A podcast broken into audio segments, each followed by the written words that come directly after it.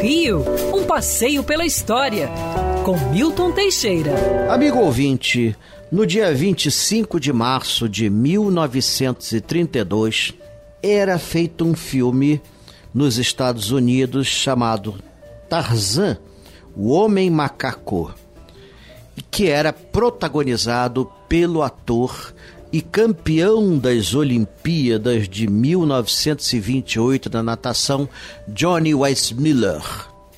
Johnny Weissmiller era de origem germânica e estava acostumado, na sua tradição, a chamar os familiares à distância por um grito tradicional que ele depois adapta para o grito do Tarzan. Johnny Weissmiller nadava maravilhosamente e contracenava com jacarés de verdade. Só que ele nadava tão bem que o jacaré ficava para trás, não tinha chance.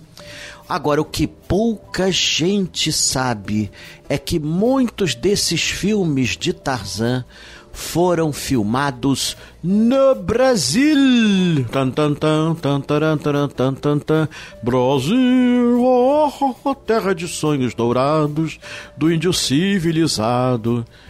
Poxa, para vocês terem uma pequena ideia, a Barra da Tijuca era uma floresta fechada, cheia de bichos, e os rios de lá tinham jacarés. Aliás, ainda tem, imagina então naquela época, animais de porte e até onça pintada. Pois bem, a partir da década de 50, o filme Tarzan passou a ser filmado na Barra da Tijuca. Às vezes aparecia a Pedra da Gávea, a Pedra Bonita, e por vezes a macaca chita, não aguentando o calor, mordia o Tarzan. É, mole o que mais. Quando precisavam de um bicho africano, apanhavam-no no zoológico do Rio ou em algum circo itinerante. O Tarzan filmado no Brasil saiu muito mais barato do que filmá-lo na África. Quem diria? A África era aqui.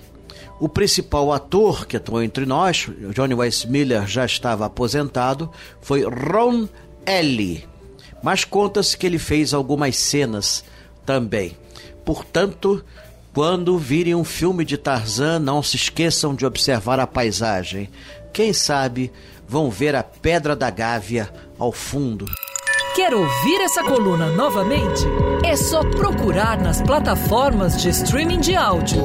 Conheça mais dos podcasts da Band News FM Rio.